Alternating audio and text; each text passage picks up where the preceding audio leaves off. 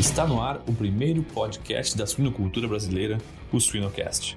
Também uma coisa que eu vejo que falta muito pra gente quando a gente é estudante ou quando a gente começa a trabalhar é, é isso da gente pensar muito no, na nutrição, na formulação, né? E não pensar no todo. Né? E isso é uma coisa que com o tempo a gente vai aprendendo. Né? Então, quanto mais tu aprender isso, melhor. Sabe? Que menos uh, sofrimento tu vai passar. É menos desafios tu vai passar. Que tu não tá sozinho. Né? Tu tem que trabalhar com a equipe. Né? E essa equipe, então, é. Tu tem que estudar não só a tua área. É, vai, vai saber como é que a parte dos suprimentos. Vai saber como é que a parte de, de custos trabalha, sabe? Eu acho que isso é fundamental também, né? A gente conhecer todas as áreas que estão interagindo né, com a formulação. As matérias-primas alternativas e tudo mais. Siga-nos nas redes sociais, YouTube e Spotify para ter acesso a conteúdo técnico atual, de qualidade, irreverente e gratuito. O Suinocast só é possível através do apoio de empresas inovadoras e que apoiam a educação continuada na suinocultura brasileira. Seva, sempre com você, além da saúde animal. Biodevá, resiliência por natureza. IPRA, construindo imunidade para um mundo mais saudável. Já entrou no site da Shippers hoje? A empresa está em peso no mundo digital, marcando presença nas redes sociais e YouTube com muito conteúdo. Acesse www.shippers.com.br, shippers com SCH e 2Ps, e confira as promoções do mês, lançamentos de produtos, o MS Blog e muito mais. MS Shippers, paixão pelo agro.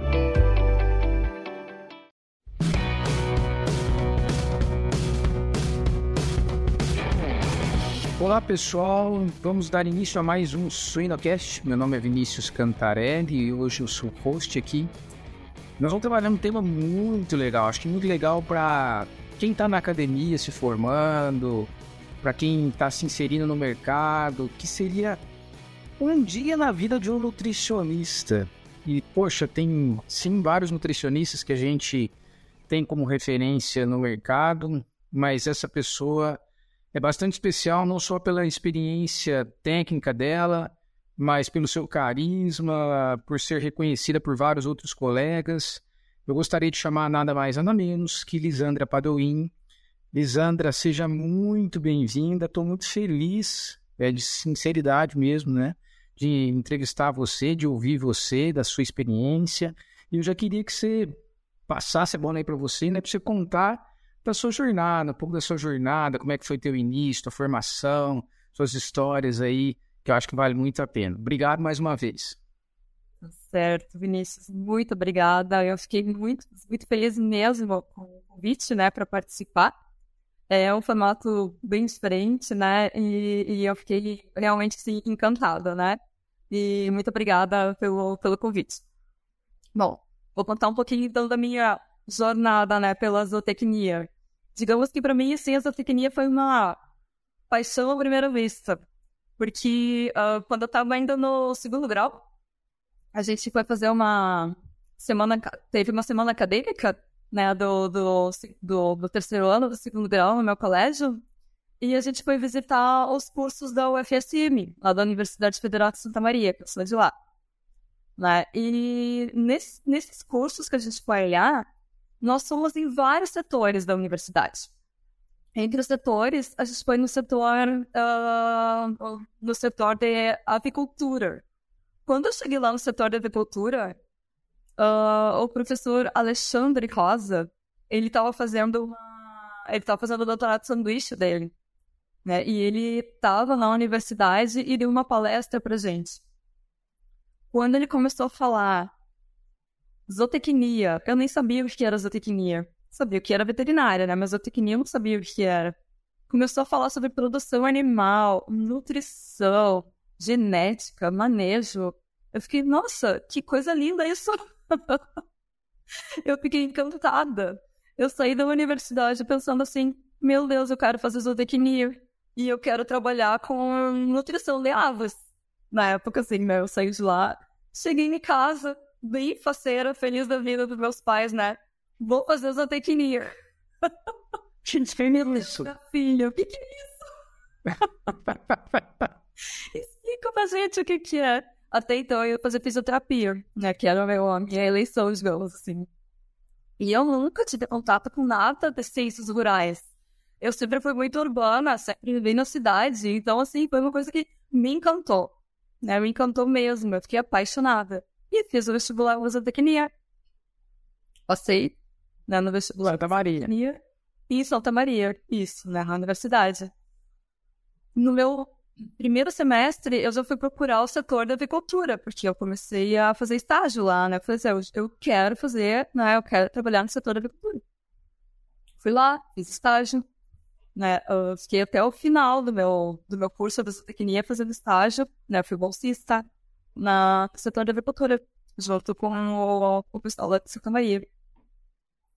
Aí, me formei lá em Santa Maria, e fui para Porto Alegre fazer meu mestrado. Passei no mestrado em Porto Alegre com o professor Sérgio Vieira.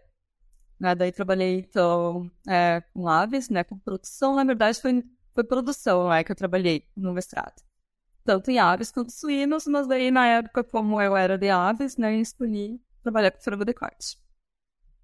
Quando eu estava no meu segundo ano do mestrado, né, já terminando, já tinha feito os experimentos, tudo, né, só fazendo as minhas análises finais estatísticas, uh, veio com uh, o pessoal lá da Adipal, na época, né, isso lá pelos anos de 2001, por aí, né? Eles abriram vaga a trabalhar como extensionista.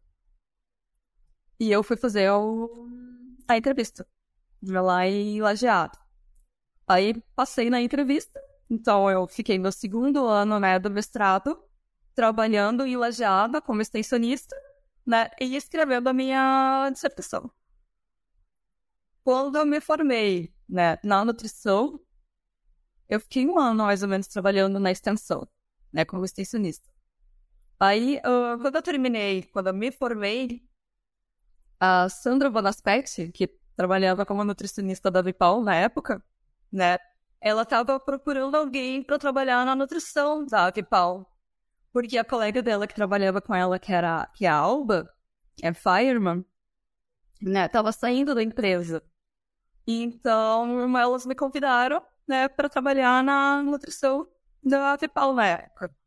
E era o meu sonho de consumo, né, trabalhar na nutrição e com uma pessoa como a Sandra, que na época e até hoje, né, super reconhecido no mercado e era uma pessoa que eu admirava muito e tinha um sonho assim, de trabalhar junto, né. E aí trabalhamos sobre a Vipal. A Vipal se transformou em Eleva, no decorrer do tempo, né? Aí depois, em 2008, a Perdigão comprou a Avipal e eu fui para Videira. Então, de Lajeada, fui trabalhar em Porto Alegre na Avipal. Né? Da Avipal, eu fui para Videira trabalhar na Perdigão. Logo depois, a Perdigão virou BRF. Né? Então, nesse meio tempo, eu trabalhei em quatro empresas, digamos assim, a Vipal, Eleva Perdigão em BRF, só fui passando de uma empresa para outra. Aí, em 2010, fiquei até 2010 na BRF, quando eu fui convidada para fazer entrevista aqui na Alibay, né, para trabalhar com nutrição de suínos. Então, até 2010 eu trabalhei com nutrição de aves. Então, foi um desafio muito grande na minha vida. Mudar da nutrição de aves para nutrição de suínos eu já tinha feito formação, tudo de suínos, mas nunca tinha me, ded me dedicado à nutrição, né, propriamente dita. Então foi um desafio bem grande na época, mas muito recompensador, assim. Foi, foi muito bonito, né? A nutrição de suínos, ela é muito linda de estudar, né? Então eu me apaixonei. mosquitinho, mosquitinho picou, né? um mosquitinho picou, quando, como diz o Weasley, né? O Weasley sempre vê, ah, um mosquitinho do suíno se picou agora. é, então, até 2010 foi aves. Na graduação, no mestrado. Nossa, na graduação, no mestrado, né? Trabalhei com formulação de aves, de suínos, de perus, de coedeiras, mas na nutrição mesmo, né? Foi aves. Quando eu entrei na BNS, eu fui para nutrição de frambos de carne. Né? Trabalhamos eu e o meu colega o Keisuke na época. Uhum. Nutrição de frambos de carne. Legal. Ô, Lisandro, isso, por exemplo, o fato de você ter tra trabalhado até 2010 com aves, depois ter ido para suínos, né? Que, claro que tem muitas ferramentas que a gente usa que são iguais, né, muito uhum. semelhantes, mas muita coisa diferente. Isso te ajudou? Sim, sim, me ajudou, me ajudou bastante, me ajudou bastante mesmo. Ah, tem uma outra visão também, né? Mas, sim, sim, com certeza. Ele tem outra, outra visão, né? Porque o, o frango de corte, né, que eu trabalhava, ele era muito imediatista, né? Então, a, a gente fazia alguma troca de requerimento nutricional, um estudo, tu via logo o resultado. Ah, então, rapidamente veio o resultado, né? E quando eu comecei a trabalhar em suínos, uh, isso era uma coisa que me angustiava, porque tu tinha que demorar pelo mínimo uns 90 dias para te conseguir ver alguma coisa no campo, na interpretação. Claro, parece mais rápido, né? Mas em terminação. E então eu aprendi muito a ter mais paciência para poder esperar, né, as coisas acontecerem com o tempo, né? E tudo tem seu tempo, né? Então isso é uma coisa muito muito interessante mesmo, né, que a gente aprende a, a pensar. E por mais que tenha muitas características iguais, tu vai ver também é falando, por exemplo, em, em rações, né, em DGM, é muito diferente o DGM frango com o DGM em suínos, né? E a gente tem uma sorte muito grande aqui dentro da empresa, que eu digo porque é uma empresa que só tem suínos como espécie. Então a gente pode se dedicar a suíno, né? Porque às vezes acontece em fábricas de ter frangos e suínos, né? Então às vezes tu tem que fazer uma, uma média ou trabalhar com a espécie que tu tem maior uh, maior quantidade, né? E, então a gente consegue dar essa estudada melhor, hum. é, de usar mais, né? focar mais, né? No swing. Isso é muito especial. Na bem verdade, é muito diferente. Além, além da dinâmica, né? Ou seja, dos ciclos serem mais longos, uhum. tem outro ponto também que eu acho que é uma grande diferença, não sei se você concorda, que é a padronização. Na avicultura você tem um sistema muito mais padronizado, né? Então, quando você tem uma resposta, a repetibilidade pode ser mais fácil de você enxergar. Você está avaliando alguma coisa, você coloca lá, a repetibilidade é. Nos suínos, não, né? Seja na fase de gestação, de lactação, creche, crescimento, seja qual fase. Muitas vezes você não consegue, né? A curva normal ali é diferente, né? E o que interfere na curva normal é, são Sim. fatores mais diversos. Nós não temos um negócio muito padrão né, no sistema de produção de carne. Não, não é. Não é, não é bem diferente do frango ainda, né? É bem diferente do frango.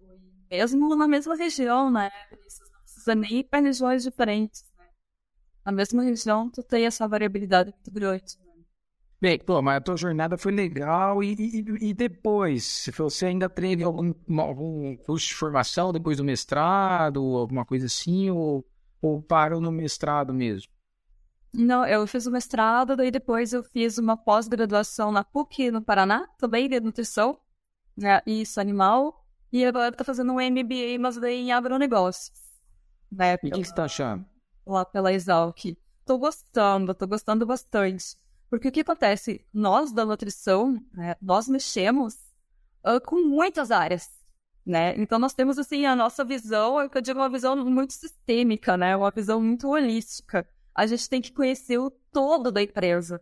É, então às vezes tu tá mexendo, lidando com custos, tu tá lidando com impostos e é meio automático pra gente. A gente sabe que tem que fazer aquilo, mas por que que a gente tem que fazer?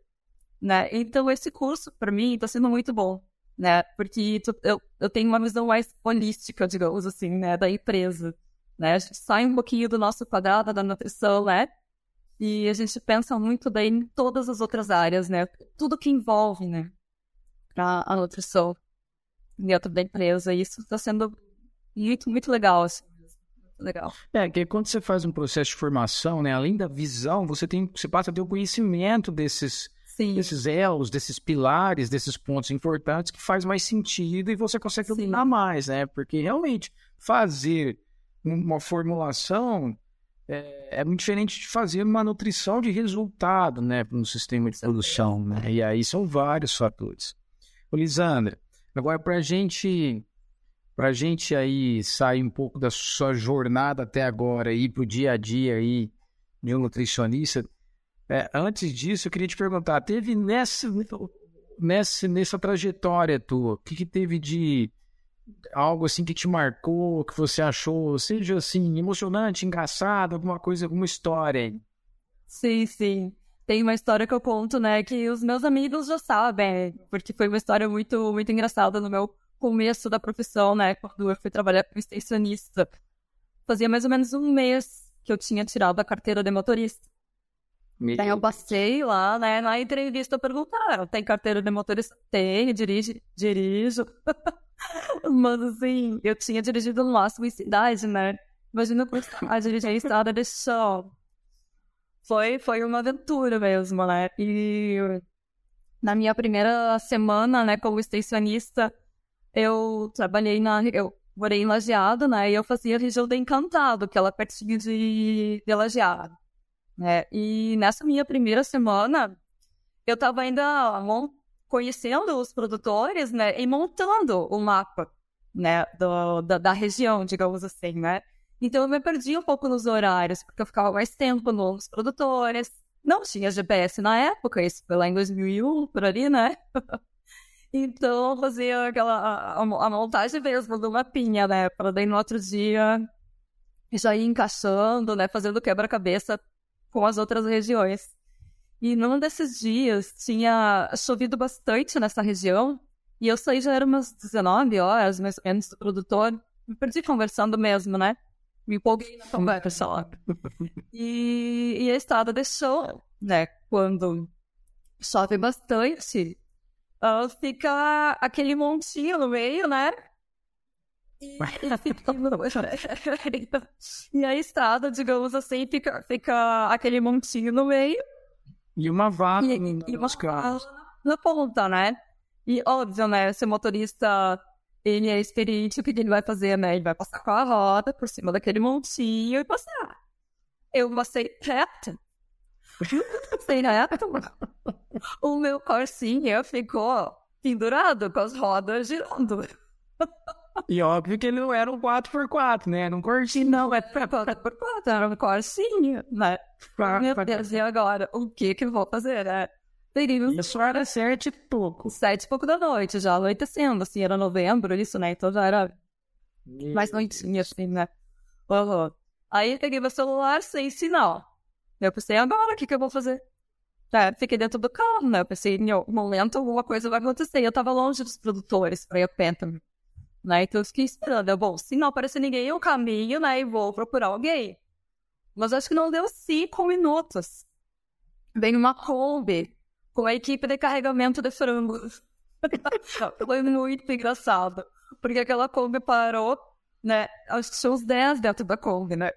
Todos eles vieram, daí eles ergueram meu quartinho. Você tá brincando? Eu agradeci muito, né? Isso aí foi embora, né? Brincadeira. Literalmente ergueram o corsinho e colocaram no lugar. Né? Ergueram meu corsinho e botaram no lugar. Aí no outro dia, todo mundo já sabia o que tinha acontecido lá na linha, né? Imagina se não. Ela aqui, ah, no outro dia de manhã. Imagina. No outro dia de manhã eu cheguei lá, todo mundo já estava sabendo, né? Que a técnica tinha ficado presa na, na linha.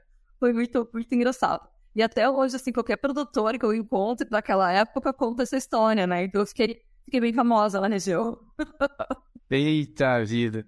Ou seja, na verdade foi um, um aperto que você passou, mas uma história boa de contar, né? Ah, é ótimo de contar. Eu gosto de contar, eu acho muito engraçada, porque realmente, assim, foi na minha primeira semana, né? Super inexperiente, assim, né? Montando mapa, empolgada, né? Pra trabalhar.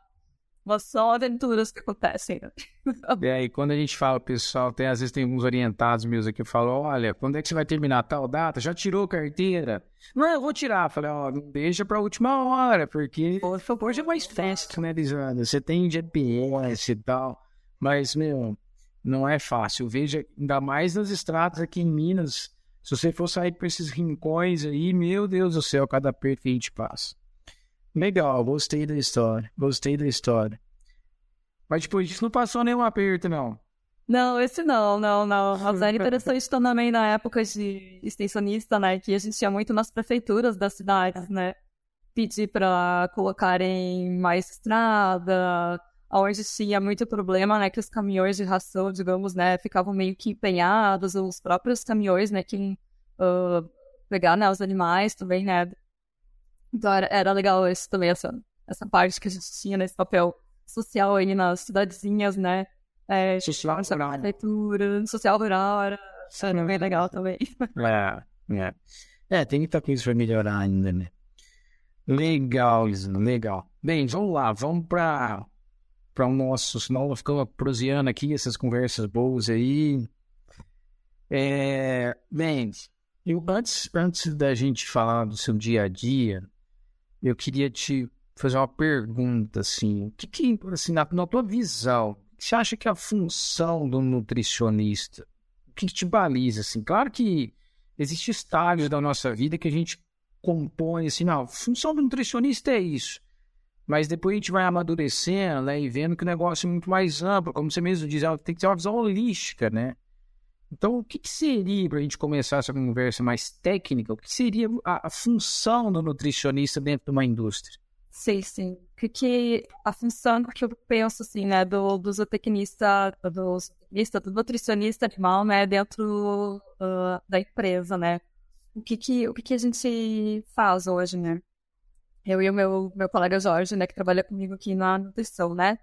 Realmente o que a gente faz é uma gestão, né, e a operação do processo da área de nutrição, né, visando sempre, sempre identificar uh, alternativas, né, que venham a otimizar os recursos utilizados na empresa, né? Sempre objetivando manter uh, a rentabilidade da, do negócio, né? garantindo a segurança alimentar. Né? Então, o que a gente sempre conversa aqui, né? O que, que é preciso, assim, nessa visão, né? Para a gente fazer uma boa ação, ter uma boa ação, né? Então, a gente tem que é, conhecer, a gente tem que estudar cada fase animal, suas exigências nutricionais, gerando ótima formulação, respeitando a genética, né? Essa é uma parte. Na outra parte, né?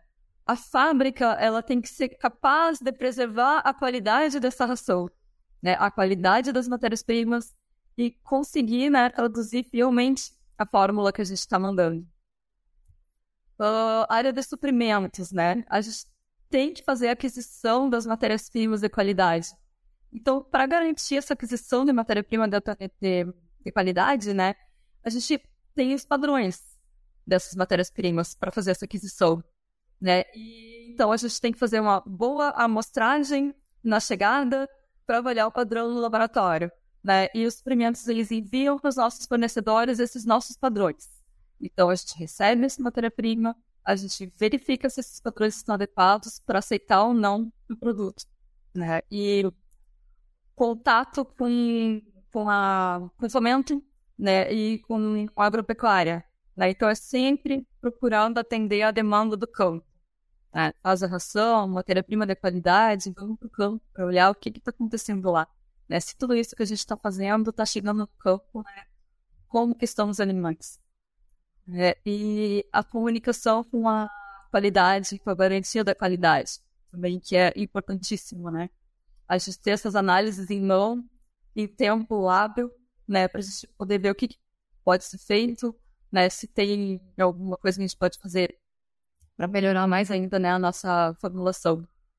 Né? Então é isso que eu vejo, assim, sabe? Como eu te falei, é uma visão sistêmica, né? Da, do todo, né? Isso que acho que isso a gente aprende com o tempo, né, Vinícius? Que a gente não trabalha sozinho, né? Que nós somos uma, uma grande equipe, né? Tá todo mundo interligado, né? E tem que se conversar bem, né? A comunicação acho que é um ponto fundamental, você falou aí que ela realmente acaba sendo gargalo, gargalo muitas vezes. Mas eu te perguntei isso, Lisandra, porque a gente passa aqui na universidade, né, para os futuros nutricionistas, que é a, a, ser nutricionista é muito mais do que ser um formulador, né? E quanta coisa a gente tem que não só vigiar, né, conferir se está acontecendo bem, mas ser o tomador de decisão, né? Da, da chegada de um, de um ingrediente ao, ao, ao, ao bom uso dele na formulação, ao processamento e garantia desse que, que, que realmente você planejou vai sair da fábrica e vai chegar nos, nos, nos silos dos, dos, dos, galpões, que realmente lá do comedor vai ter algo, depois esse animal é produzido, depois tem um feedback do frigorífico, né? É muito mais, é muito mais que formulador. Então é o que eu falo, gente, sim, é importante aprender a formular? É, tá? Mas é apenas um ponto, né? Formular, você pega um menino que sabe mexer bem no computador e cara faz engenharia, ele sabe formular, é uma matriz nutricional e as exigências, né? Então, esse nutricionista, é, é, realmente, o cara tem que saber de fisiologia, tem que saber de suprimentos, tem que saber de qualidade, tem que saber de custo, e, e, e hoje, cada vez mais, mais coisas, né? Agora, nós vamos ter que aprender a, a análise de ciclo de vida, né? Nessa pauta aí ESG e tal, muita coisa cada vez mais. Sim. Não, com certeza, né? Essa função toda também de cada vez reduzindo menos, né? Os terapêuticos, a saúde intestinal é tão importante, né? Que a gente sempre conversa sobre isso. Então, cada vez o nosso papel é mais importante, né? Nutricionista, nutrólogo e assim vamos. Esse é bom, porque agora vai ter um nutrólogo, tem que eu acho que é boa, viu? Eu não tinha pensado nisso, porque eu, hoje mesmo de manhã eu tava falando pro pessoal, falei, olha, o nutricionista do passado, ele tinha que atender aquela, aquele binômio ali, requerimento nutricional e e requerimento nutricional. Agora o cara tem que saber de nutrição e saúde, né? Ele não tem que saber, ele não tem que fazer dietas, não tem uma nutrição clínica, não é isso necessariamente, mas ele tem que fazer uma nutrição para a saúde, né? Então acho que nós vamos ter que nós vamos ter que nos, nos transformar em nutrólogos, vezes. É boa. É, não, é muito interessante. É, é muito lindo, né, Vinícius? É. Porque cada vez a gente se aprofunda mais, né? É muito fantástico. Não, e, e, o detalhe é o seguinte, que assim, a diferença que nós temos, já que você falou em nutrólogo, a diferença que nós temos para humanos, né, é que não dá para você falar assim, ó, o cara foi lá no nutricionista, ó, come isso, toma tais vitaminas, tais suplementos, ah. porque tem a questão do custo, né, cara? Nós temos que fazer retorno sobre o investimento, né? Nós somos uma empresa, animais de produção. É. Então tem essa variante que é extremamente importante, que viabiliza os negócios, né? Então, é, é, é, é um desafio muito grande. Ô, Lisandra, agora me diz uma coisa, vamos lá. Como é que é a sua rotina né? Eu sei que você, hora tá no campo, hora tá no office, vendo uma série, para você lidar com tudo isso, assim, inicialmente, como é que é a tua rotina? Sim, nós, nós somos em dois nutricionistas aqui na empresa, né? Eu e meu colega Jorge. Então, nós temos uma rotina. Quando numa semana não tá em Porto Alegre, né, que a gente mora em Porto Alegre, na outra semana, o outro colega tá no, no campo, né? Tá na produção. Em Santa Rosa é onde mais a gente fica, né? Só que daí a gente vai para Nova Candelária, Santo Ângelo e Nova Toque também. São as outras regiões. Quando a gente está em Porto Alegre, a nossa rotina é. A gente fica mais responsável pela parte da formulação uh, e dos estudos em nutrição de uma maneira né, bem específica. Né? A gente, a gente estuda mais quando está em Porto Alegre. Nós recebemos os fornecedores quando a gente está aqui em Porto Alegre, que fica mais prático, né? Ou os fornecedores vêm até aqui, ou a gente recebe ainda online, né? A gente faz ainda bastante reunião online, que depois da pandemia ficou bem estabelecida também nessa reunião online, que é bem, bem legal também, né?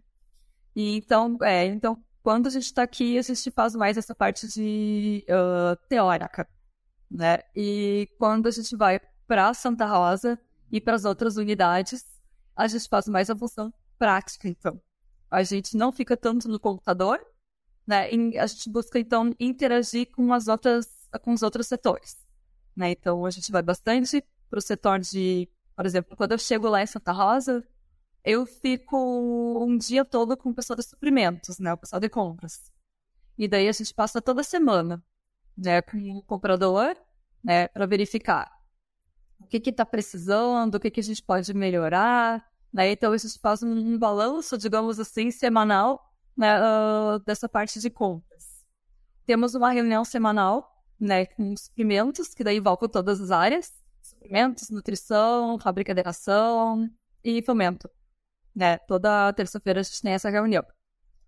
Um, Depois, no outro dia, eu vou para a fábrica de ração, fico com o pessoal da garantia da qualidade, que a gente tem uma mesinha lá junto com a garantia da qualidade, que fica junto com o gerente da fábrica, supervisor, então ficamos todos juntos, né? Então é o dia que a gente se dedica mais à fábrica de ração. E também eu vou com o pessoal do fomento, né? Com a área técnica do fomento. Também conversar, verificar, passar a semana para ver se tem alguma demanda. Né? Não é toda vez que eu vou para Santa Rosa que a gente vai para o campo, né? Mas vamos bastante para o campo, né? Tanto em terminação, quanto em creche, aonde tiver demanda, né? A gente a gente vai. Então essa é a nossa a nossa prática, digamos assim, né? Em Santa Rosa. Quem fica em Porto Alegre, então fica mais com a parte teórica, mas mesmo assim, naquela semana de Porto Alegre, a gente interage com todas as áreas. Mas quando a gente vai para Santa Rosa, e isso, todas elas. Mas quando a gente vai para Santa Rosa, daí é quando a gente realmente, né, uh, fica junto com o pessoal.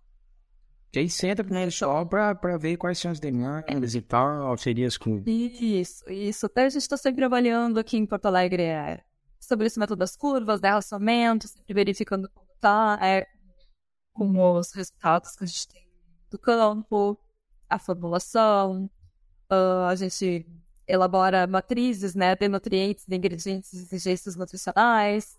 Isso é uma coisa que também não para nunca, né? porque a gente está sempre é, recebendo matérias-primas novas, né, projetos novos. Então é bem. Não existe uma rotina, isso aqui é legal, né? E a gente está sempre fazendo várias coisas. É, isso que eu ia te perguntar, assim, o que, que acontece, já que você passa a semana em Porto Alegre, semana em Santa Rosa e tal, o que acontece na tua rotina da semana? Assim, você tem um geral, mas muita coisa pode acontecer, né?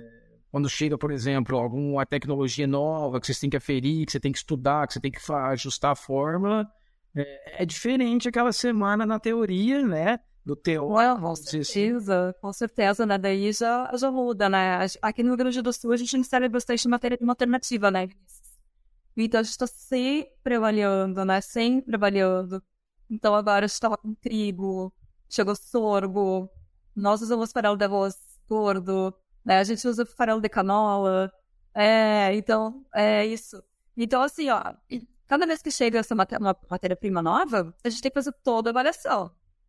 Aí, de um ano para o outro, muda bastante também. Né? Então, agora até, por exemplo, essas últimas semanas foi muito interessante porque nós temos uma valorização interna de, de energia, por exemplo, assim, né, de carboidratos, né, de, de enzimas, né?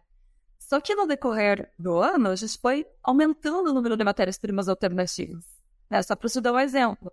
Então, o que a gente fez? A gente fez uma, uma, uma reunião, um encontro, né, com os nossos fornecedores, digamos, de enzimas que participam da nossa cotação, né, pra, com a nossa formulação atual, né, para eles nos darem, né, mediante a enzima deles, né, a valorização de cada enzima né? Será que o que a gente está tendo aqui dentro a gente poderia melhorar um pouquinho mais? Sabe, essa valorização? Ou não? Ou a gente pode deixar a mesma valorização? Mas nós temos muitas matérias-primas alternativas e muitos substratos que conseguimos mexer um pouquinho mais ali, o que já vai dar uma melhora também no custo da formulação, sabe? Então, ah, são esses estudos que agora foi, foram 10 dias que a gente passou direto só conversando com os fornecedores e foi muito enriquecedor, assim foi, foi ótimo, né? Então, só para você ter uma ideia, assim, ó, isso, por exemplo, saiu da rotina, né? Mas é o nosso dia a dia, né? São as nossas demandas, digamos, né, que a gente tem na empresa que a gente precisa, né? E o que fazer para melhorar esses custos, né? Então a gente tem que realmente né, abrir mão dessas tecnologias boas que a gente tem aí.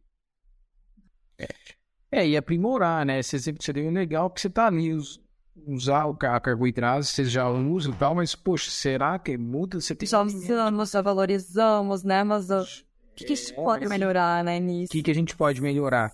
E, e, voltando à questão do nutrólogo lá, né? Porque aí você, você, claro que você está pensando no efeito direto da enzima que a gente busca, que o efeito direto seria o efeito mais nutricional, né? Ou seja, melhor digestibilidade ou melhor valoração. Mas tem os efeitos indiretos também, né? E o fato de assim, poxa, você está usando um alimento alternativo, você tem mais arabino chilano ou qualquer outro de uma fibra mais insolúvel, alguma coisa assim. E aí, dá para explorar mais? E se eu exploro, o que, que eu vou ter de impacto na saúde, na microbiota, na resposta inflamatória, que pode repercutir alguma coisa. Então não é simples, né, Elisa? Não, com certeza não é simples, mas é uma coisa que a gente realmente já vem estudando junto, né? Porque sabe os papéis de cada aditivo, né? A importância que tem, uhum. né? Pra melhorar a saúde intestinal, né? Right, Tá. Muita coisa. Nossa por um lado é, por um lado é bom, né? Pois por outro lado, quem está na linha de frente é, é, é, é, complexo, né? As tomadas de decisão são complexas. Ah, e outra coisa, já que nós, já que nós estamos falando da formulação em si, né?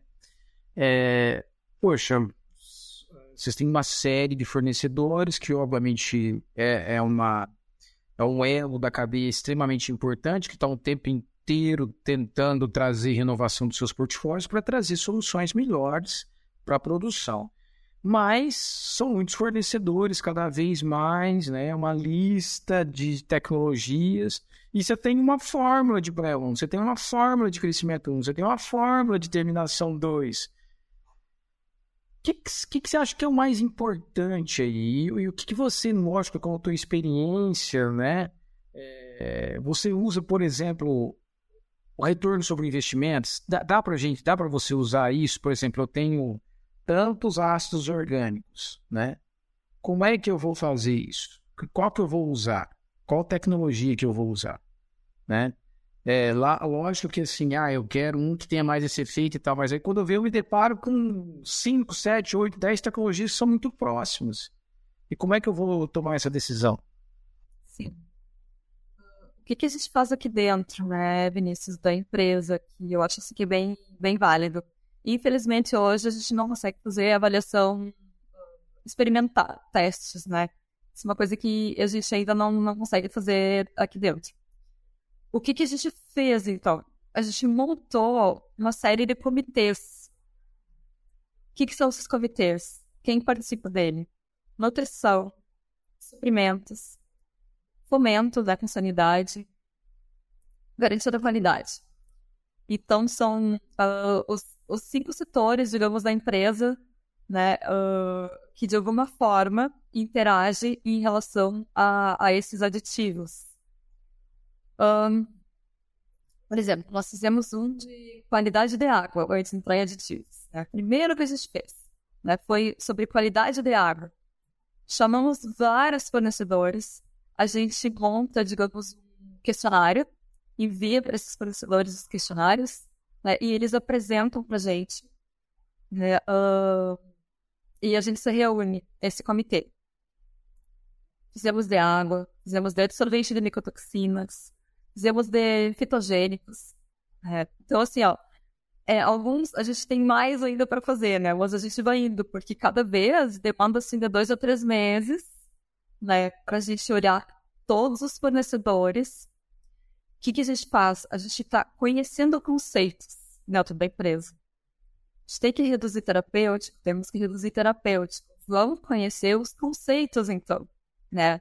Começamos com fitogênicos, já fizemos de ácidos orgânicos também, né? E depois a gente senta, se reúne com a equipe técnica que estava ali discutindo. Legal, porque cada um vai ter uma visão sobre um, um produto, que, que a gente faz? Qual é o nosso desafio no momento? O nosso desafio no momento ele vai ser mais entérico, ele vai ser um desafio mais respiratório, ele vai ser que tipo de desafio? Né? Daí, a partir daí, a gente vai olhando, não, então vamos tentar olhar esses produtos que eles são mais condizentes com o desafio entérico. Ou esse aqui ele é mais nutricional, esse é mais sanitário, ou esse é sanitário e nutricional, sabe? Então, assim, ó, a gente já tem uma série né, de, de comitês realizados e, e é muito interessante, né? Porque tem uns que a gente já homologou, alguns fornecedores, né? E outros que a gente está ainda em processo de, de olhar o conceito, estudar o conceito, né? E isso, assim, ó, pelo menos aqui dentro da empresa é, uma, é, é bem interessante, sabe? Porque é uma forma que a gente tem de discutir, né? De discutir, colocar o produto né, acreditar naquele produto e, e olhar no campo, né? Porque até o momento, como a gente não tem que fazer teste, estatística, né? Estatística é uma forma que a gente encontrou de, de tentar validar né, os produtos dentro da empresa. Mas ainda, mas a gente ainda quer ter granjas de pesquisa aqui dentro. A gente poder fazer essas análises. Mais... Sem dúvida ajuda muito na tomada de decisão, né, Nizado? Mas eu já tive, assim, é, em outras indústrias, até fora do Brasil, eu me lembro muito bem, e foi até que me despertou para uma coisa muito importante, é o que você falou, que é o conceito. Eu sempre uso o tripé conceito, tecnologia e resultado, CTR, né? Porque primeiro você tem que entender o conceito, realmente qual é o mecanismo, porque que, que problema que ele vai resolver. Depois, qual a tecnologia? Se a tecnologia realmente é boa, ela vem de uma plataforma interessante, o fornecedor tem é, gera confiança, né? Essa tecnologia ela é, é, é repetível, né? E terceiro, o resultado, seja o resultado de pesquisa, seja o resultado de campo, seja o resultado de ROI, de retorno sobre o investimento, né? E eu imagino que quando vocês, agora com esse comitê, né? É, ou seja, um tanto de, de, de cabeças pensantes colocando na sua área ali o, o por exemplo, o fomento, fábrica, sanidade, é, é, é, suprimentos e tal, cada um pensando em cima, no final você tenta montar um quebra-cabeça para tomar a decisão. E acaba que todo mundo aprende com isso também, ou seja, você eleva o nível né, da tomada de decisão. É, é muito bom, é excelente, né? Excelente, porque é bem isso, né? O pessoal que está no dia a dia no campo, né? Os nossos supervisores das, das granjas, os gerentes né, das granjas, os sanitaristas que estão ali no dia a dia, esse é uma visão, né, fantástica na experiência. Então, essa, esse trabalho que a gente tem, né, tem que, tem que ser trabalhado junto, né?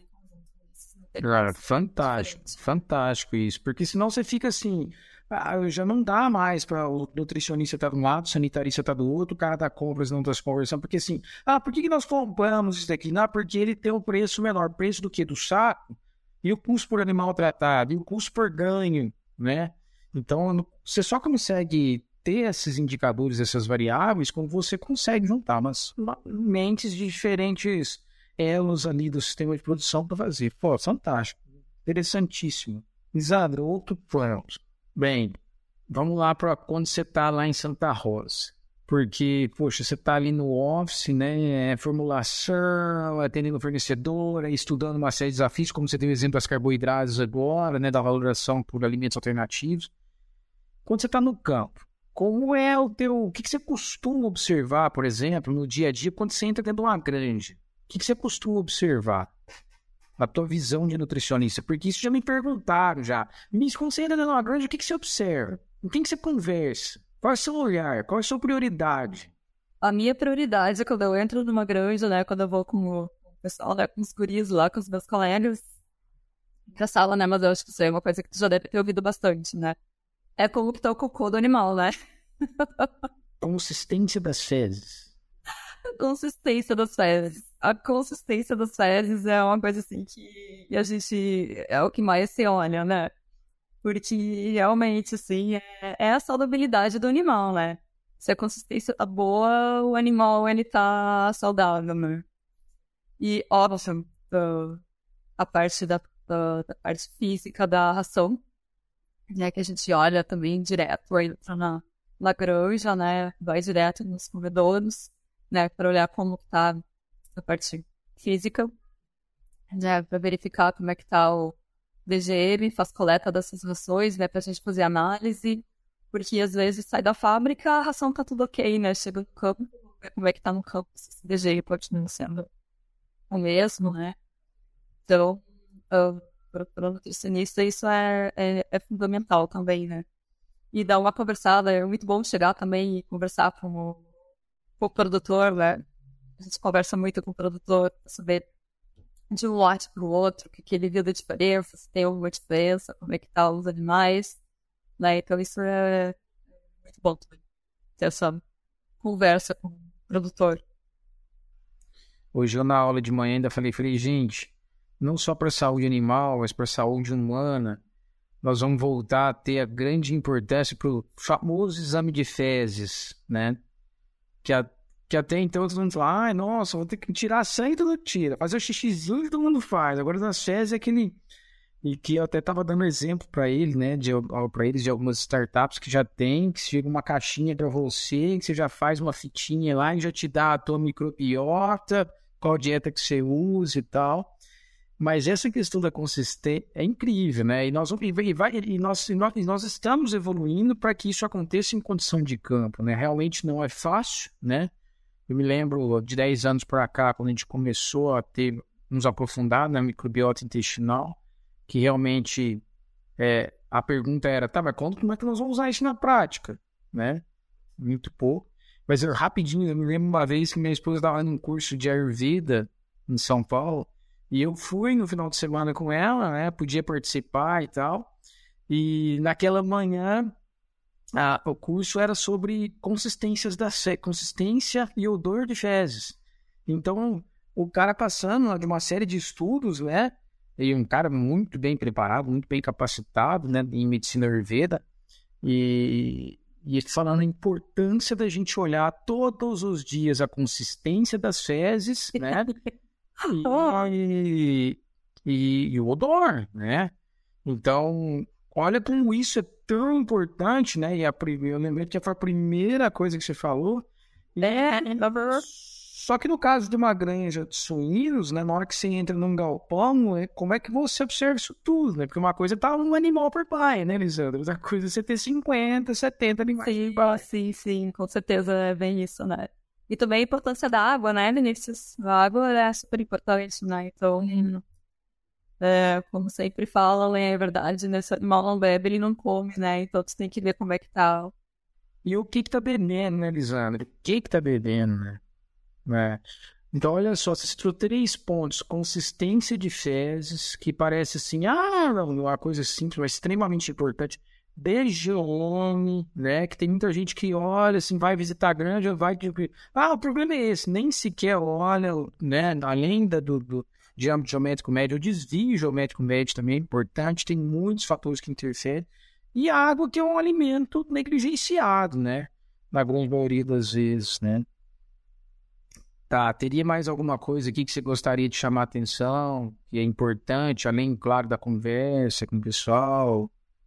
E na fábrica de ração? Na fábrica de ração, a gente tem a pessoa da garantia da qualidade, né? Que a gente está sempre junto com eles, pessoal do gerente, né, o supervisor da fábrica. E nós entramos na fábrica e olhamos junto com o pessoal todo o processo, né? Desde a chegada das matérias-primas, né? Vai lá na parte da amostragem. Né, depois, uh, e, e vamos indo, vamos fazendo todo o fluxo da fábrica, né? Quando a gente vai lá para dar uma olhada geral, né, em todo o processo. Nós temos uma linha de produção da ração de creche, uma linha de produção da ração de terminação, né, então vamos primeiro na raçãozinha de creche, dar uma olhada, né, como é que estão os, os, os ingredientes, né, que é uma ração bem complexa, então é uma ração que a gente precisa estar sempre de olho no, nas matérias-primas, né, no solo de leite que está entrando, uh, se tem problema não tem empedramento, então aquela função, né? No dia a dia a gente está sempre dando uma olhada nisso, né? Para ver sempre o que a gente pode melhorar, o que a gente pode mudar, né? Para fazer uma raçãozinha sempre de, de boa qualidade. Na terminação, vou, olhando lá no final já como está a parte de granulometria, né? A parte toda do DGM, do DPG, né? Até a, a expedição para dar uma olhada como está saindo essa ração, então é, é vamos lá, fábrica de premix, que tem junto com a fábrica de ração, para a gente dar uma olhadinha também né, em todas as matérias-primas que está entrando no premix, é, que eles deixam tudo montadinho, né? Daí a gente sempre passa com o pessoal da garantia da qualidade, sempre, para a gente fazer uma, uma. A gente tem uma. A gente fala, é uma auditoria interna, né? Mas é nossa. Que a gente faz aquela mesma auditoria do BPF das boas práticas de fabricação né? Então a gente faz de tempo em tempo, né? E vai, e vai olhando para ver os alguns pontos para ser melhorado, né? Os pontos que já estão excelentes, né? E daí a nossa colega da garantia passa treinamento pessoal, né? Tanto para falar os pontos negativos quanto os pontos positivos, né? O que foi melhorado nesse dia a dia. E a gente acompanha né, essa interação. Já pensou estar no top 1% da suinocultura? Acesse academiasuina.com.br e invista no seu conhecimento. O Suinocast só é possível através do apoio de empresas inovadoras e que apoiam a educação continuada na suinocultura brasileira. A DSM Nutrição e Saúde Animal está moldando o futuro dos cuidados com suínos. MS Shippers, paixão pelo agro. Giga, alta performance sem esforço. Altec, soluções nutricionais para potencializar uma produção rentável e mais sustentável. Mas quando você fala de, quando, quando você fala de fábrica de ração, né, eu acho que em qualquer sistema a gente tem os desafios, né? É, porque realmente pô, você está ali no limite, né? É, de uma série de, de coisas que você tem que atender, que tem que olhar. Então, por exemplo, a questão de granulometria que você falou no sistema de produção, que você tem observado. Como, como, é, como não é fácil, né? Você Claro que você tem a linha de creche, a linha de crescimento e terminação, né? É, que aí você já tem granulometrias diferentes, mas é complicado. Quantas vezes a gente se depara em sistema de produção e fala, cara, vocês não conseguem fazer uma boa gestão de granulometria, né? E, e, e, na hora que você entra dentro da fábrica, você vê, cara, que o negócio está lá e não realmente não é fácil, né? Não, não, não é fácil. E outra coisa também, né, é fábricas mais antigas, né? Então, fábricas mais antigas, tu não tem muitos silos para armazenagem de matérias-primas alternativas, né? Então, tem fábricas que a gente não consegue usar matéria-prima alternativa em função de silos, né? Não tem armazenagem. Simplesmente não tem silo suficiente. Não tem silo suficiente, né? Então, onde tem, a gente pode colocar, a gente coloca matéria-prima alternativa. Né? Então, é muito, muito disso também, né? Nós, nós, é, nosso sonho de consumo é ter uma fábrica nova, né, que de repente a gente vai ter daqui a uns anos. Aí essa fábrica, sim, né? A gente já pensa, já, já estamos criando junto, né? O pessoal da fábrica de ração, gerente, nutrição, né? Aquela fábrica dos sonhos. É verdade, é sonho, meu. Receber matérias-primas, né? Alternativas, receber matéria-prima, armazenagem mesmo, né? Eu acho que hoje o grande gargalo é a armazenagem mesmo, né? Em fábrica. Outro ponto que, que me veio aqui na cabeça, né? É o desafio. A gente já sabe dos desafios de formular com um alimento alternativo, né? Não é fácil para o nutricionista, mas tem a consequência disso do ponto de vista de risco para a saúde, né? Então eu já conversei com veterinários de sistemas de produção que usam mais alimentos alternativos, os caras só, cara, mas usam muito alimento alternativo, né? A grande praticamente usa. Eles falam assim, é uma aventura, né? Por causa da falta de padrão, cada hora tem um alimento, e a gente sabe, né? Qualquer indivíduo que começa a mudar muito a dieta, você tem ali uma série de fatores, entre eles a própria risco de uma desbiose intestinal. Vocês têm esse feedback também do fomento? Sim, sim, nós temos, né? O que, que, que a gente faz, né, Vinícius? A gente hoje coloca. A gente trabalha sempre com enzimas, né? Para tentar diminuir o possível, né? Mitigar, é mitigar esses problemas. Mas tem, não, tem sim, tem. Por exemplo, se entra um trigo, um sorgo, a gente tem que sempre ficar de olho, né? Que geralmente quando a gente coloca essas matérias-primas, essas matérias-primas entram no período bem complexo da, das empresas, que é o período de verão, né? Que no período de verão em si, o resultado já tem uma quedinha, né? Então, até que ponto, sabe? No verão, é, essa quedinha às vezes é são, né? Do calor, que a gente sabe que sim, né? Mas das matérias-primas que estão entrando, por mais que a gente tente mitigar, né? Isso é uma dúvida que a gente sempre fica, né?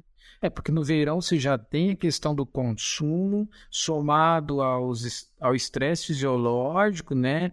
E aí capacidade digestória, enfim. É... Mas, mas, mas a atratividade para todas as empresas, né? Não tem como. Mas a atratividade para usar um alimento alternativo, né? Para você reduzir o custo da dieta, né? Você tem um, uma viabilidade melhor. E sem dúvida, eu, eu não tenho um grande defensor de alimento alternativo. Sim, certo. Principalmente assim, em tempos que a gente tem escassez do milho, né? Mas nem é só pelo custo alto do milho, mas a escassez. É não ter. Faz né? não ter, né? Dependendo da época do ano, dependendo do ano, né? É bem, bem mais complexo. Uhum. Então, realmente, a gente tem que estar sempre de olho nessas matérias-primas. Vocês estão usando a DDG? DDG a gente usou o ano passado, né? Uh, foi janeiro, dezembro, janeiro, fevereiro do ano passado. E foi muito boa a experiência da utilização do DDG, DDG pra gente. É, o problema do DDG pro Rio Grande do Sul é frete, né? Que a gente, é, tipo, a gente tá mexendo formulação, é logística, né? Aí ele não se torna competitivo. Ainda mais com a gente aqui, né, que tem muita matéria-prima alternativa local. Trigo, uh, farol de arroz gordo, farol de canola. Então ele fica competitivo também com esses outros, né, e acaba não entrando na relação. Mas mais pela logística, pelo frete. Tivemos uma boa experiência no passado. É, eu também eu já, já ouvi isso de outros nutricionistas também, né? Que tem uma boa experiência, mas na hora que vai o custo do frete acaba inviabilizando pela distância, né? As usinas estão distantes. Tem usina aí, né, nos nossos vizinhos, aí Paraguai e tal, mas mesmo assim acaba como Rio Grande do Sul, você fala, você falou, né? Tem muitos outros outras opções. Ô, Lisandro, vamos lá, ou seja, você tem muita coisa para fazer no office quando está em Porto Alegre, você e Jorge fazem essa essa, essa hora você tá, hora ele tá, enfim. Então, a hora está estudando, a hora está formulando, a hora está recebendo fornecedor. Quando vai para Santa Rosa, conversando com o gerente, com o FAP, o suprimento, compra muita coisa, muita coisa. Por acaso, você tem um checklist disso tudo? Porque eu fico pensando, meu, cuidar de 75, tudo bem que você divide muita coisa com o Jorge, mas cuidar de 75 mil matrizes, cuidar do comitê, dar feedback comitê, atender esse tanto de coisa.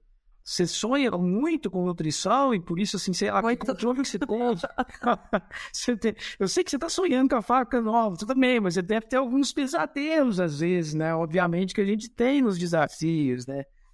Você tem um checklist, assim, por exemplo, ah, vou visitar, sei lá, vou visitar uma propriedade, vou, vou para Santa Rosa, qual é o meu checklist? Vou, vou para. Você tem? Você trabalha com essa metodologia? Uh, geralmente no começo da semana, né, na segunda-feira, eu e o Jorge a gente está junto aqui em Porto Alegre. Né? A gente vai na segunda noite lá para as unidades, né? Então a gente passa a gente passa a semana, né? O que que o que que um vai fazer em Porto Alegre, o que que o outro vai fazer nas unidades, né? Então a gente tem esse esse checklist. Claro que às vezes a gente chega no local e muda tudo, né? Então às vezes o teu veio de WhatsApp com o Jorge é o tempo inteiro. É, isso, sim. Mas assim, em, em, geral funciona, né? A gente já vai para lá com algumas uh, diretrizes. Uh, diretrizes já agendadas, né? Então, como eu te falei, a gente tem um plano assim já traçado, né? Quando eu chego na terça-feira, eu fico com suprimentos. É muito legal. Passo o dia lá com eles, né? Pra gente olhar mais essa parte de, de compras mesmo de matérias-primas, né? Fazer esse checklist. Aí na quarta e na quinta eu já fico mais dedicada à fábrica de ação e ao pessoal do fomento, né? Dependendo da demanda. Às vezes eu tenho uma demanda do pessoal do fomento, aí a gente já tem né, algumas visitas agendadas, alguma coisa do campo. Se não tem, a gente chega lá, fica com eles, faz alguma reunião, questão também de, de outros de resultados, né, do campo, pra gente dar uma olhadinha. Né, o que a gente faz também é sentar para olhar os, os resultados do mês, o que está acontecendo, uh, o pessoal também, né, os colegas já vão nos, nos ditando ali, né, se está acontecendo algum outro desafio, né, ó, tem um certo desafio, já vamos olhar o que está acontecendo. A gente já corre para a fábrica, já corre para o campo, para ver o que, que pode estar influenciando, né, nesses desafios. Então, é... Mas a gente tem, durante a segunda-feira, a gente passa a semana, assim, para tentar nos organizar. Tem que ter, né? Porque, meu Deus do céu. Agora, eu tô pensando aqui, né? É, quantos almejam hoje, como se almejou estar tá no local de nutricionista, eu vejo quantos hoje ainda almejam estar no lugar da Lisandra. Né? é, não, de fato, não tenha dúvida, né? Quantos tem aí você como referência? E aí eu queria te perguntar, na verdade, te provocar, né, para mim pessoal que está nos ouvindo, né, principalmente aqueles que, mesmo que já estão já trabalhando no campo e que almejam uma posição como a tua, ou aqueles que estão ainda no processo de formação, quais as dicas que você pode deixar para quem quer chegar onde você chegou, né? É, para ter, obviamente a gente está todo dia aprendendo, né, Lisandro? Mas a experiência que você já tem hoje, uma série de coisas, é um valor muito grande, né? Como, como, quais as dicas que você pode passar para quem quer chegar aí? Sim, eu acho certo quando a gente está na universidade, né, pelos teus alunos aí, né, Vinícius, assim, a, tu tem que tu tem que se dedicar a alguma área, né? Talvez não seja a área que tu vai trabalhar no futuro, né? Mas eu acho que a dedicação que tu tem que ter em alguma área, isso é fundamental para o teu crescimento, né? Vai fazer estágio, vai participar dos experimentos dos mestrandos, dos doutorandos, eu acho isso é, é, é fantástico, é super interessante. Um, eu acho que assim, depois, seja curioso, né? Vai, vai atrás dos, dos professores, dos profissionais mesmo, né? Uh, vai atrás, façam perguntas, por mais que a pergunta às vezes a gente acha que seja mais boba possível na época, né? Mas eu acho assim, ó, a curiosidade, sabe, te leva, vai te levando, sabe? Essa parte de, de questionar muitas pessoas, ela, ela é muito importante, né? Um, falar para os professores, para os profissionais, a tua vontade, a tua aspiração, é que tu tem vontade deles seguir em frente, sabe? De conseguir. E, e é legal assim, porque uh, eu sempre tive essa, essa, essa vontade de trabalhar na área, sabe? Desde lá no minha, do meu segundo grau, né? Eu já foquei, né? Eu quero trabalhar na área de nutrição, né? E a partir daí eu fui, fui correndo atrás, né? E também uma coisa que eu vejo que falta muito pra gente quando a gente é estudante ou quando a gente começa a trabalhar é, é isso da gente pensar muito no, na nutrição, na formulação, né? E não pensar no todo. Né? E isso é uma coisa que com o tempo a gente vai aprendendo, né? Então, quanto antes tu aprender isso, melhor. Sabe? Que menos uh, sofrimento tu vai passar, né? menos desafios tu vai passar. Porque tu não tá sozinho, né? tem que trabalhar com a equipe, né? E essa equipe, então, é, é tem que estudar não só a tua área. Né? Vai, vai saber como é que a parte de suprimentos. Vai saber como é que a parte de, de custos trabalha, sabe? Eu acho que isso é fundamental também, né? A gente conhecer todas as áreas que estão interagindo, né, com a formulação, com as matérias-primas alternativas, e tudo mais, mano. Uhum. É, Acho que isso é, é fundamental. Concordo contigo. Tem que ser curioso. Tem que ser. E, e, olha, eu tomei nota aqui, né? Dedicação à área. Você, cara, começa igual a tua experiência. Foi com avicultura, depois mudou, né? Seja curioso, né? Porque eu acho que assim. É, eu sempre falo pro pessoal aqui: vocês estão em processo de formação para resolver problema, né? desafios. Então, como é que você vai resolver o problema efetivamente se você não for curioso para entender a causa, a origem, de onde vem, quando, como vem esse problema, antes de você pensar numa solução? Né? Então, ser curioso. Ser criativo também, né? O processo criativo é muito importante. Essa questão de demonstrar inspiração é muito legal, né? Porque, assim, eh, você vê uma, uma pessoa ali que está inspirada e tal, e você demonstrar essa inspiração, você dá uma chance para ela, né?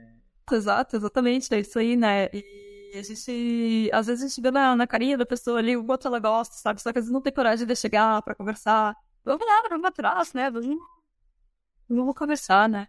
Outra coisa também que hoje eu acho que é um pouquinho diferente, mas na minha época da faculdade a gente não, não tinha nada sobre legislação, sabe? E, e legislação é muito importante, muito importante. Toda legislação que tanto brasileira quanto internacional, né, referente à área da nutrição. Então, é, acho que desde o começo, essa pessoa também que quer seguir essa área tem que conhecer a legislação. Tem que ir atrás das boas práticas de fabricação, das INs, do decreto-lei, sabe? Para realmente conhecer, sabe? Isso é, é fantástico, sabe? Depois que tu... E isso a gente, a gente estudou estudou, né? Tem que estudar, tem que correr atrás. É, é porque assim, ah, mas isso não tem sala de aula, não tem o professor que fala. Ó, pessoal, veja só. Sala de aula é no máximo 15%. 85% é você com os seus incômodos. Por isso que eu falo hoje em sala de aula que eu não estou ali para ser um professor, eu estou ali para provocá-los para assuntos importantes, para depois que eles saem da sala de aula, eles procurar estudar. E esses dois pontos aí, esse último que seria pensar um todo, né? E junto com a organização, isso daí, assim, são coisas que você vai, que você não vai aprender efetivamente em sala de aula, né? Efetivamente, você vai ter alguma provocação no apitado ali. E aí, por exemplo, quando você falou assim, é, Lisandro, eu vou pensar num todo, né? Para pensar num todo, por exemplo, fábrica, custo e tal. Que dica que você daria, assim, para quem está hoje na universidade? Cara, faça estágio nisso, nisso ou nisso, vai se expor nisso. É porque muitos, por exemplo, só dando como exemplo, não sei se você concorda, mas não conhecem muita dinâmica de fábrica de ração, né? Uma fábrica de ração produtiva mesmo, né? Não na fábrica de ração da universidade. Sim, sim. É, hoje a dica que eu daria, assim, ó, é conhecer fábrica de ração. Tentar fazer um estágio em fábrica de ração. Eu acho que isso, sim, ó, é muito importante. Muito importante. É, eu acho que é muito importante também, assim, a gente aprendeu na lida, né? Entrando na fábrica, olhando no dia a dia. Mas é fantástico, né? Quem, esses uh, consultores de fábrica de nação, né? Que tem essas especializações, uh, tem que correr atrás, sabe? Eu acho que tem que realmente tentar uh, conhecer melhor a fábrica. Uhum. Eu concordo contigo. Depois, outra coisa assim, é, outra coisa que eu digo assim, eu também que eu acho super importante, né? Que para mim foi fundamental é de ter uma experiência no campo, sabe? Uh, de ter uma experiência como extensionista, eu acho fantástico, sabe? Isso, uh, ah, para mim, foi, foi excelente, sabe? Como profissional, para crescimento pessoal, né? Tu entrar na nutrição conhecendo um pouquinho do, na época do frango, né? Do manejo do frango. Eu acho isso sensacional.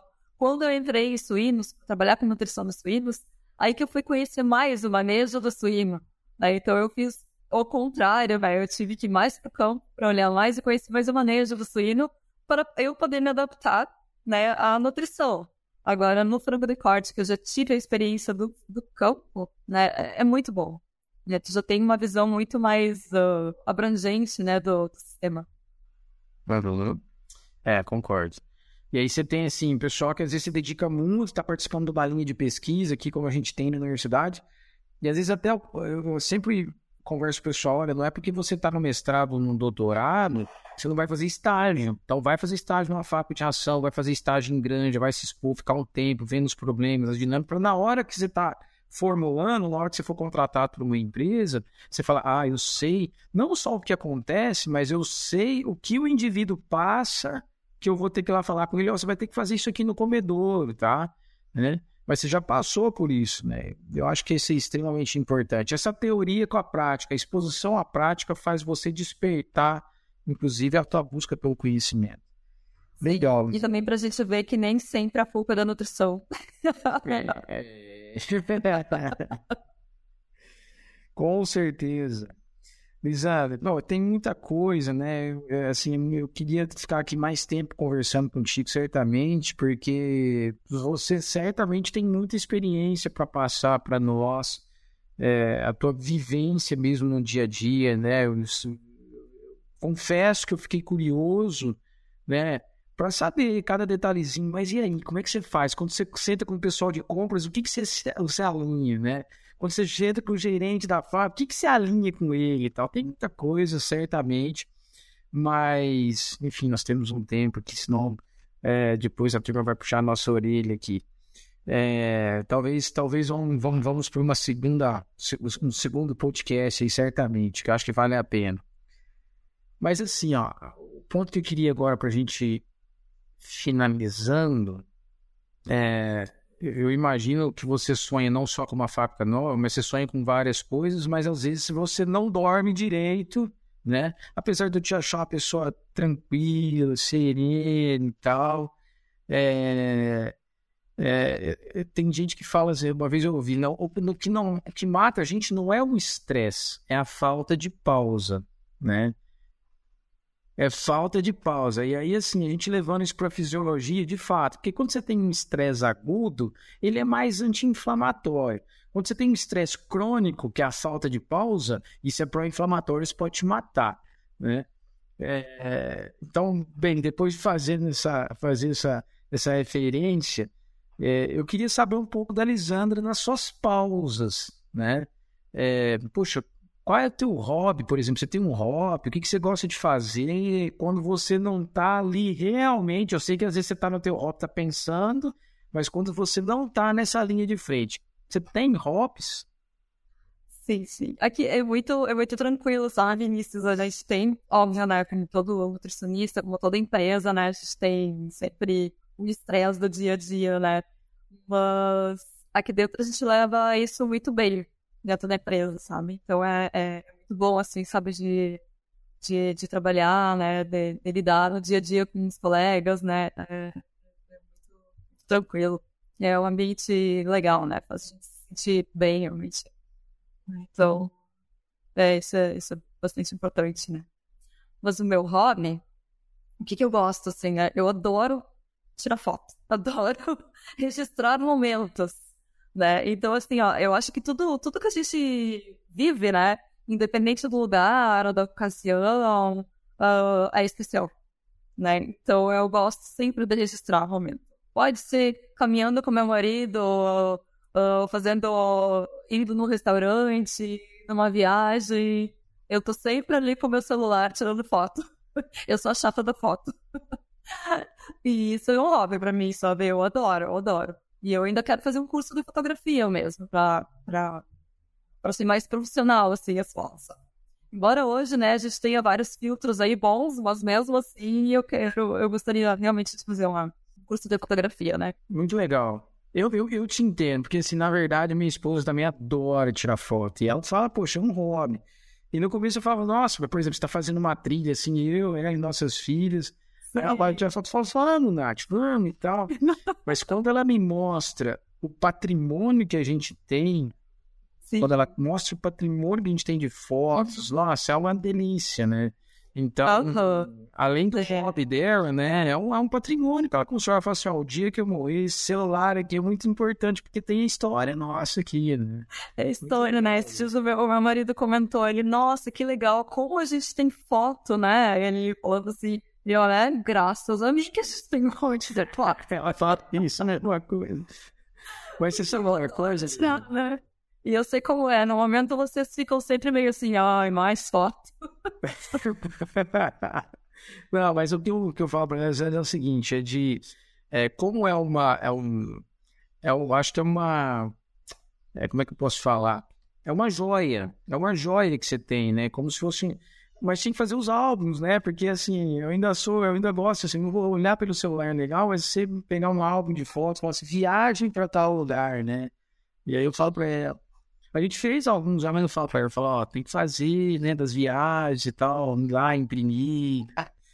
Ah, legal, gostei, gostei. Acho muito bacana e muito válido. E me diz uma coisa, não sei se você está no momento ou gosta de ler, enfim, teria se são ou se já passou esse momento, né? Depende muito. Você tem algum livro que você possa indicar para nós ou alguns livros que você gosta e simples para os nossos ouvintes aqui falar: ah, legal, essa é a dica da Lisandra. Eu adoro ler, amo ler. Tanto a parte técnica, livro técnico, como livros uh, não técnicos, né? Eu gosto muito mesmo de ler, né? Eu, eu, eu leio bastante. Né? E eu, assim, ó, eu amo, eu amo autores latinos e espanhóis. Né? Tem Maria Dueñas, Carlos Luiz Afon, uh, Isabel Allende, são assim. Sabia que ela tinha cara intelectual. Sabia? Eu gosto, assim. Tem o Japão, um autor japonês também que eu adoro, que é o Haruki Murakami. Eu gosto de livros, assim, que tem uma certa história fantástica junto com investigação. Eu adoro essas coisas, né? Mas, assim, um livro que me chamou muito a atenção, um dos últimos que eu li, foi a, a Bailarina de Auschwitz né, que é, é fantástica a história. É sobre é, Edith Egger, acho que assim se fala, não sei. É, ela ela é, um, é uma história da própria autora, né, que ela hoje tem 95 anos, ela é viva ainda, e ela é psicóloga, né, e ela é uma sobrevivente do Holocausto. Então a história do livro é a história da vida dela, sabe? Da, uh, dela e do e, e, da família, né? Que ela era uma bailarina, né? De 16 anos. E quando o exército chega, o exército alemão, né? Uh, invade, no caso, a, o vilarejo onde ela morava, na, na Hungria. Né? E ela, a irmã dela e os seus pais, daí vão campo de concentração, né? E, e aí se desenrola toda a história, né? Mas é uma história maravilhosa, assim, sabe? De, de vida, de superação, de persistência, de coragem. Tudo que ela passa, né? E é ela que conta a história, ela tem 95 anos, sabe? E ela é uma psicóloga hoje que trabalha, ela é especialista em, como é que é, em transtornos pós-traumáticos. Então ela, hum. ela se especializou nisso, sabe? E ela só foi estudar depois de adulta depois de mãe, sabe? Então é, é, é, fantástico. É um livro assim que eu, eu recomendo muito, muito mesmo. Não, deve ser muito cativante. Muito bom, muito bom mesmo, né? E um outro livro também que eu li que eu gostei muito, que daí já foge um pouquinho desse tema, que é Hábitos Atômicos. Que eu achei ele uh, fantástico também. Esse Hábitos Atômicos, né? Que é, ele sempre fala assim que é um, é um hábito pequeno, uma rotina minúscula e no aprimoramento de 1%. Né? Então, assim, é, é, o que, que ele fala, né? Que, por exemplo, um átomo, eles são blocos da construção de uma molécula. Né? Então, tu tem que dar um passo de cada vez para te construir um hábito. Né? O hábito tu não vai adquirir ele numa semana. Né? É aos pouquinhos que tu vai, né? E com persistência, né? Que tu vai adquirindo aqueles hábitos bons para tua vida. É, não é noite pro dia. Você é muito. Esse livro é o Lisandro? Oh, James Clear, o nome do autor. Eu não sei, eu não lembro se ele é novo livro. Não me lembro. Eu nunca tinha ouvido falar do Deve ser muito interessante. Lê, é muito bom. Muito bom mesmo. Mas é. Só as duas dicas assim que eu dou. É. Fora da área. É isso. e é legal, né? Porque, por exemplo, hoje é tanta coisa, né, que vem para nossa vida, né? Tanta informação, mas a gente tem que se adequar no nosso momento de vida e criar hábitos, de fato, né, pra gente evoluir. E às vezes a gente se frustra, né? Porque não consegue construir um hábito, um hábito né? E pelo jeito, nesse livro Hábito Atômico, ele acaba te ajudando a construir passo a passo. Né? É, e ele diz ali, né? Ele não é, uma, ele não é assim um hábito para te construir. Uh para durar semanas. Ele é um hábito para te para ser duradouro a longo prazo. Sabe? Então, isso que é, que é interessante. E é um livro muito assim didático e com vários exemplos, isso que é legal. Então, ele dá muitos exemplos. Uh, vale a pena, vale a pena ler. Legal. Então, Lisandra gosta de tirar foto e construir histórias e ler é, livros, poxa, que só essas duas dicas aí já achei bem interessante. Talvez o da bailarina de Auschwitz eu não, talvez não vou conseguir, mas o de hábitos atômicos, né? Porque tem um famoso poder do hábito, outros livros e tal, mas isso eu nunca tinha ouvido. Lisandra, não, já, já, tomara que os nossos ouvintes aí, para quem gosta, façam essa experiência aí.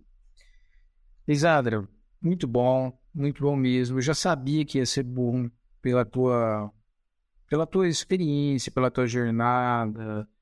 Eu quero, poxa, de coração, te parabenizar por essa história que você tem, que você está construindo. E saiba você que você é exemplo para muitos. Quando eu, eu mencionei aqui que certamente tem muita gente que quer estar tá no teu lugar, não necessariamente é no teu lugar aí na Libem, né? Mas chegar aonde você chegou, né? E, e, e não só em termos de experiência prática, de vivência, de sucesso profissional, mas essa pessoa que você é. Então, é, fico muito feliz da gente fechar aqui esse bate-papo, que foi super legal. É, que, poxa, é, eu já tinha uma expectativa e, e atendeu e superou essa expectativa.